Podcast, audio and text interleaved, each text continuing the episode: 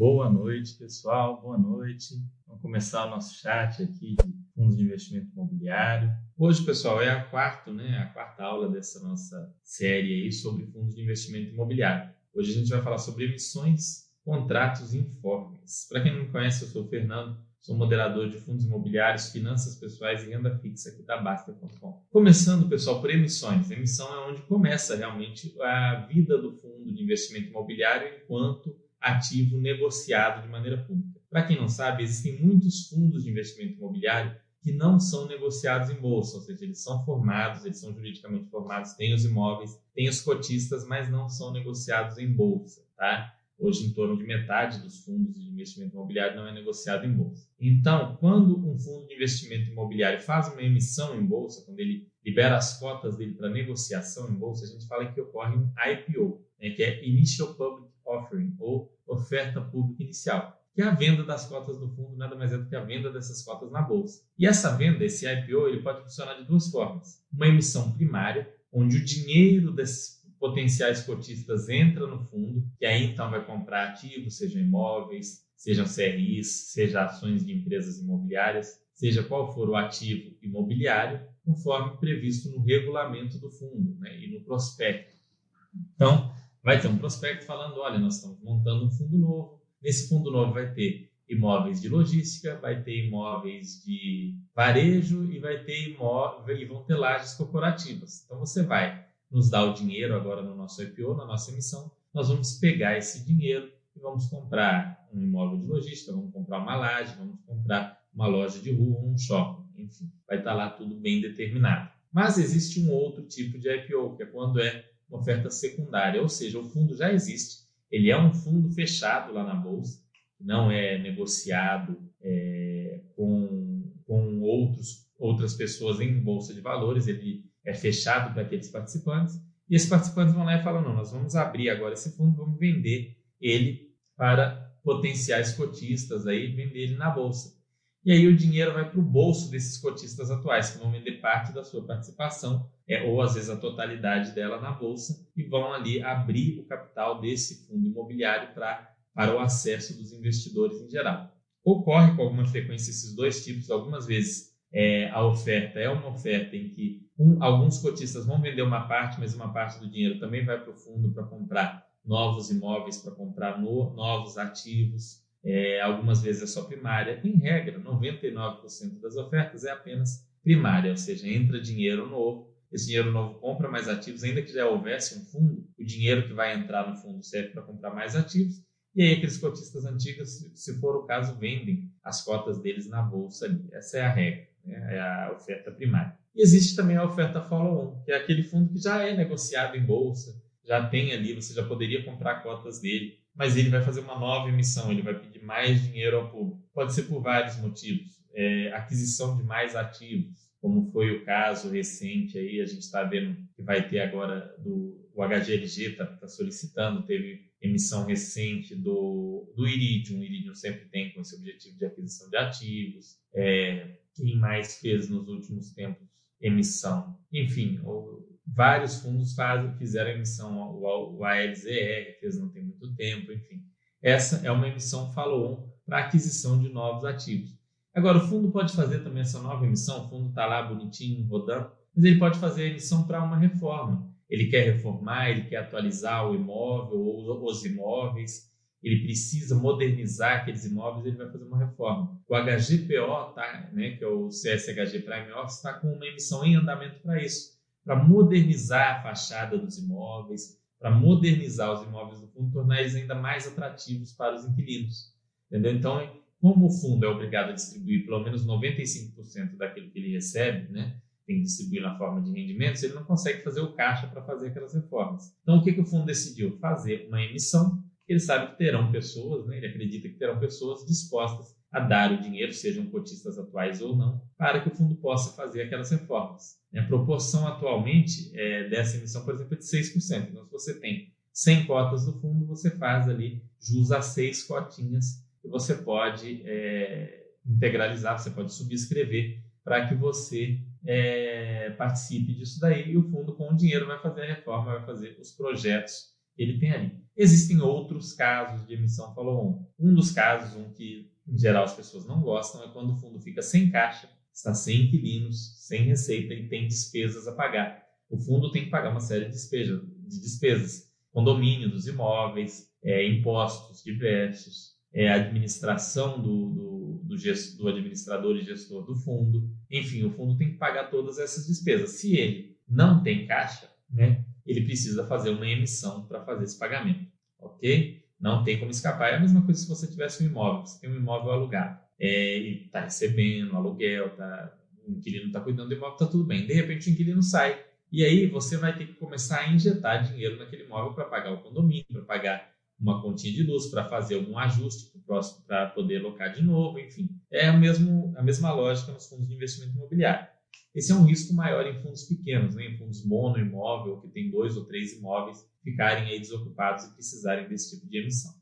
E aí, pessoal, quando a gente fala de follow-on, tem sempre aquela lógica da emissão acima, abaixo ou igual ao valor patrimonial. O que, é mais interessante? O que, que é bom para o cotista? Ah, eu não aceito emissão acima do VP, eu não aceito emissão abaixo do VP, eu não aceito emissão igual ao VP. Né? Normalmente as pessoas querem só que seja acima do VP, ah, só presta emissão acima do VP. Vamos ver por que, que eles dizem isso, primeiro para entender essas lógicas. Um exemplo aqui, ó, vamos colocar como exemplo uma emissão que dobrará o número de cotas de um fundo de investimento imobiliário que possui mil cotas a um VP, né, um valor patrimonial de 100 reais por cota. Então, o VP é 100 cotas, ele vai fazer uma emissão a 100 reais. Então, vão ser início mil cotas com VP de 100, fim duas mil cotas com VP de 100 cada. Nada mudou, não mudou absolutamente nada para o cotista. O cotista seja o cotista que participou ou não da emissão. Se você participou da emissão, você manteve a sua proporção ali, com, com vamos colocar que você tinha 100 cotas, tinha 10% do fundo, você participou, você tem 200 cotas, tem 20% do fundo, no valor de,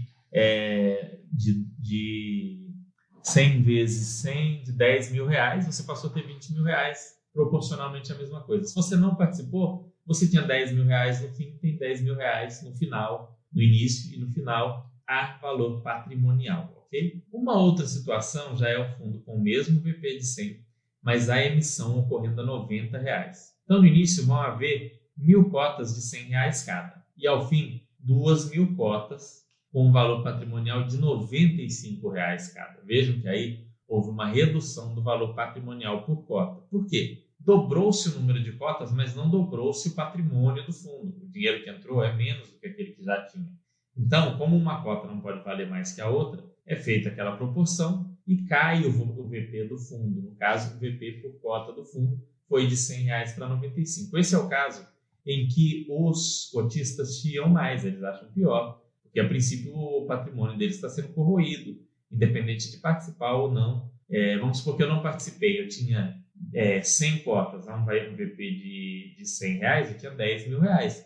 De repente houve uma emissão e o meu VP agora é R$ 9.500 com o mesmo número de cotas. Então, a princípio eu saí perdendo. Uma outra situação oposta é um VP de 100 com uma emissão a 120.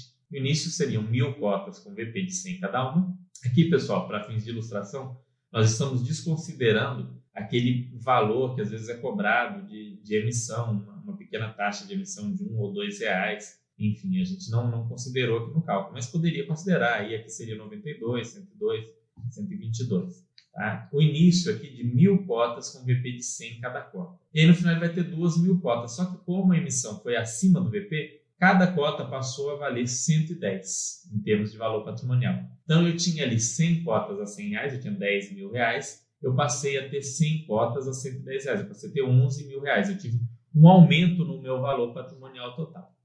Qual é o problema? É, tem, tem dois, duas vertentes aí, duas formas de analisar. Se você for considerar o VP como um valor fidedigno, um valor praticamente perfeito, aí realmente a emissão abaixo do VP vai ser algo muito ruim, muito nocivo, ok? Tanto que os fundos evitam muito fazer isso daqui. Normalmente o fundo só faz emissão abaixo do VP quando ele precisa do dinheiro para é, pagar um compromisso financeiro adquirido anteriormente para pagar despesas que são inevitáveis, ou, em último caso, quando aparece alguma oportunidade muito boa de investimento e ele não vê como perder, acha interessante mesmo fazendo isso, ok?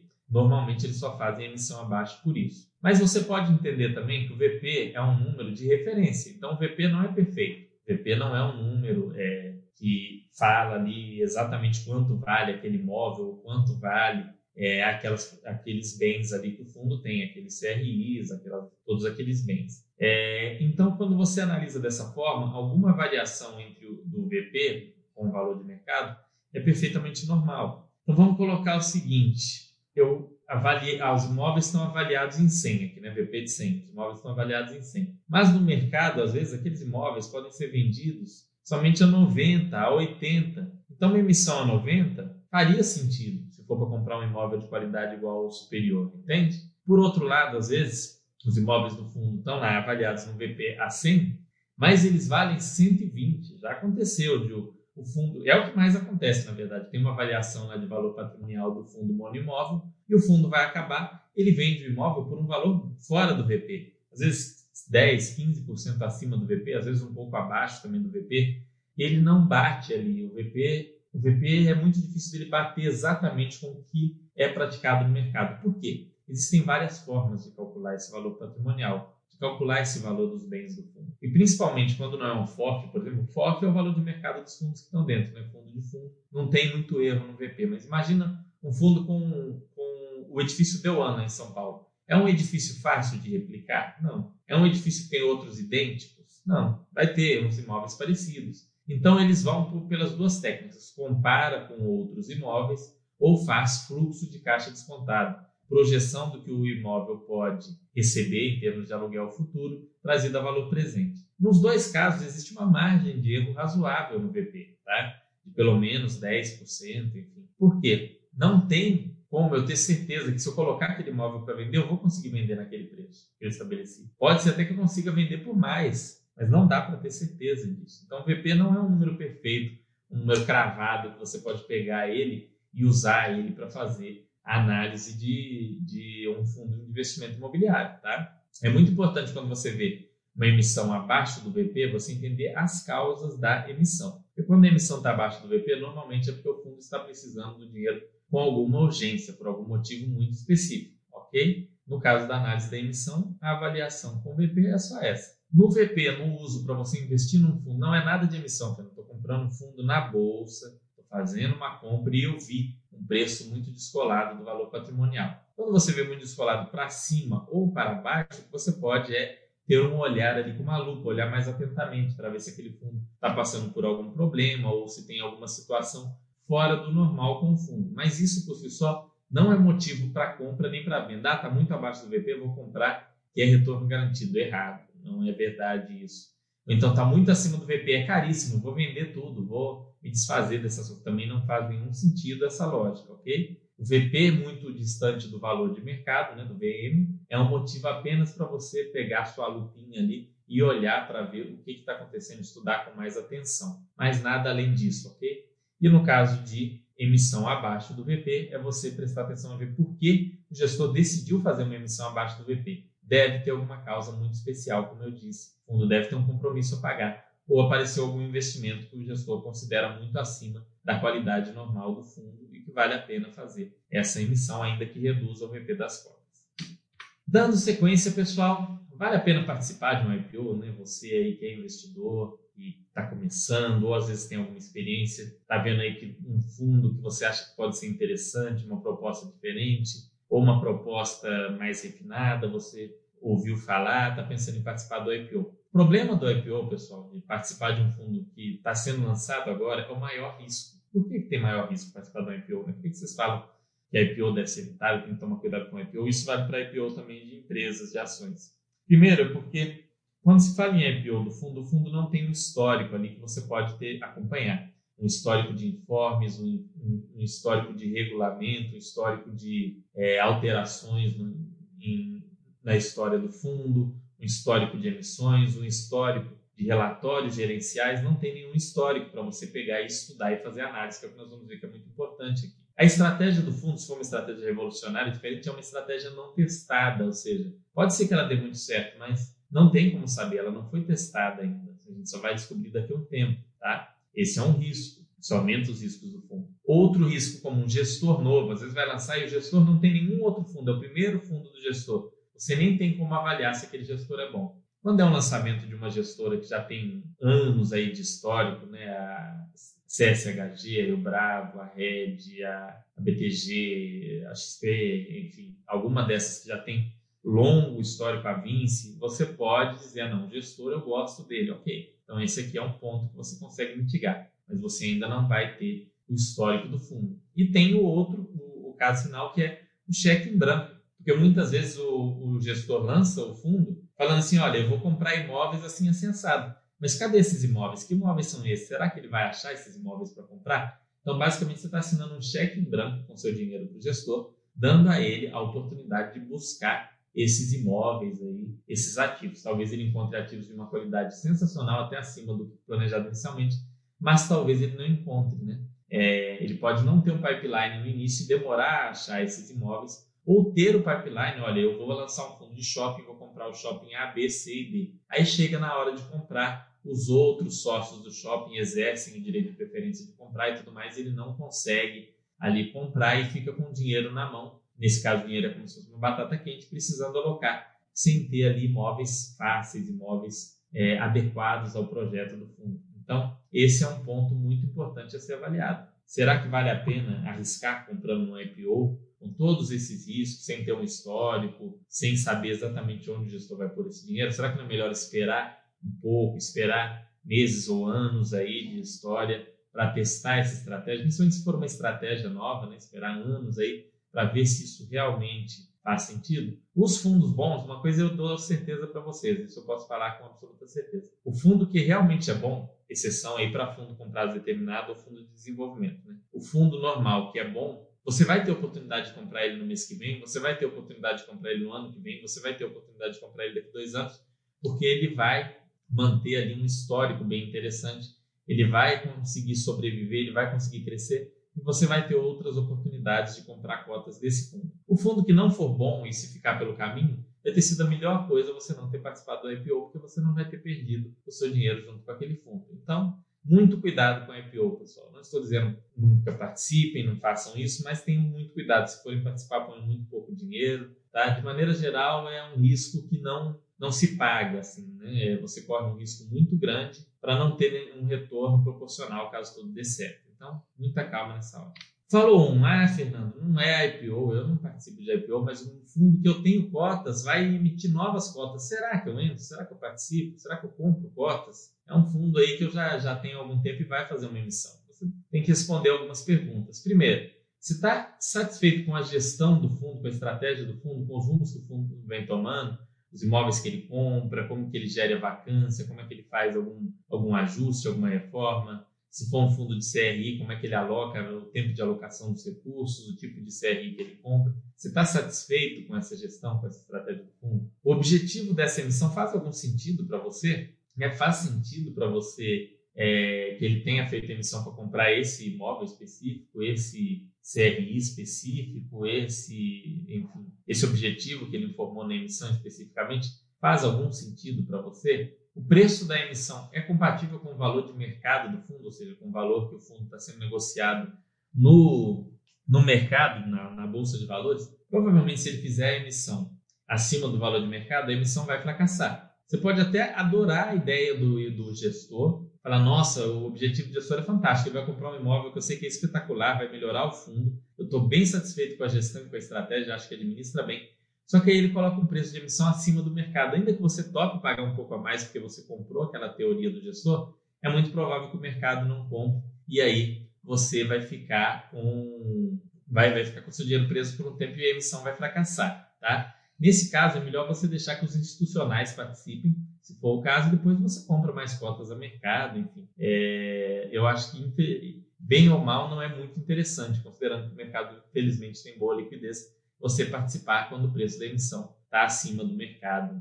Outro ponto essencial, isso aqui vale para tudo, né? Tenho dinheiro para participar dessa emissão? E se eu aportar nesse fundo imobiliário, minha carteira não ia ficar muito desequilibrada, com muito, é, muito um percentual muito grande nesse fundo. Eu vejo muito acontecer em alguns fundos que fazem várias emissões, é do pessoal começar a ter um percentual da carteira muito grande nesses fundos, em detrimento do restante da carteira. E aí o risco da carteira começa a se desequilibrar. A carteira começa a ter muito mais risco. Então, se aportar no fundo vai desequilibrar a sua carteira, talvez não seja interessante você participar. Deixa para um futuro, você participa de uma outra emissão. Mas se naquele fundo você já você estabeleceu que vai ter 10% da sua carteira naquele fundo, da sua carteira de FIIs, e você já tem 15% naquele fundo e ainda vai participar de mais uma emissão, você vai ficar com 20%, 25%, você vai estar correndo um risco muito grande. Então, evitem fazer isso, ok? Muito cuidado com essa questão do equilíbrio da carteira. Aqui na Baster a gente sempre fala, não vendam para equilibrar a carteira, para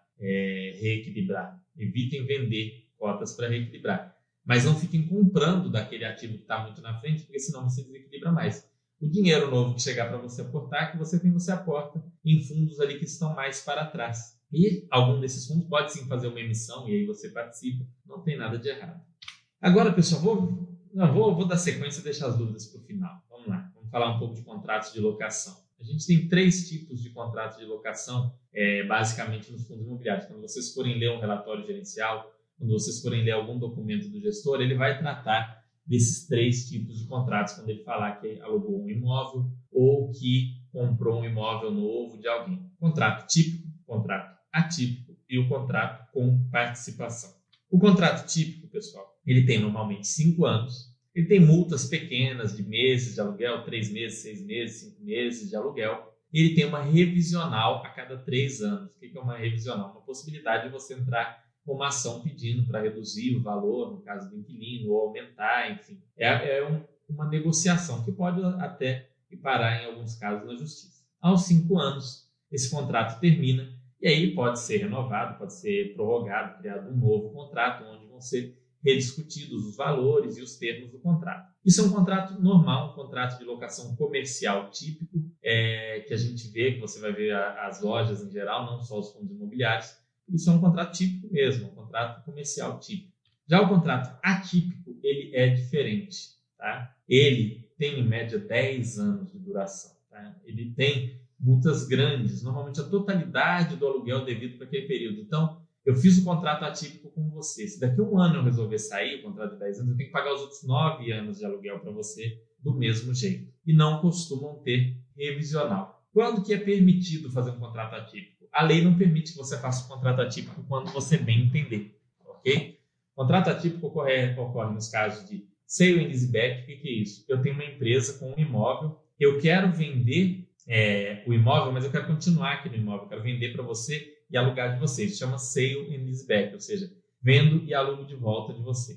A outra opção é o build to suit, que é o sob medida. Eu construo um imóvel para você sob medida, num padrão que você precisa, em troca disso, nós vamos firmar um contrato de locação bem grande, de 10 anos, de 15 anos, onde se você sair antes, você vai ter que pagar a totalidade do aluguel devido, porque eu tive um investimento muito alto para poder fazer aquele imóvel para você. Perceba que em todos os casos de contrato atípico, o locador, o dono do imóvel, ele corre um risco muito alto, porque ele está com um imóvel ali muito específico para o inquilino. Né? O último caso é o buy to lease, né? é o mais raro, que é o seguinte: eu sou o proprietário, eu sou o dono de uma empresa, eu quero alugar um determinado imóvel, mas eu não quero comprar aquele imóvel. Eu quero que o fundo imobiliário compre e eu vou alugar dele. Eu falo, fundo, compra aquele imóvel ali, buy that, né? compra aquele, ó, compra aquele imóvel, e aí eu alugo de você. Aí o fundo vai lá, compra aquele imóvel específico, a empresa vai para lá e eles firmam um contrato atípico. São esses os casos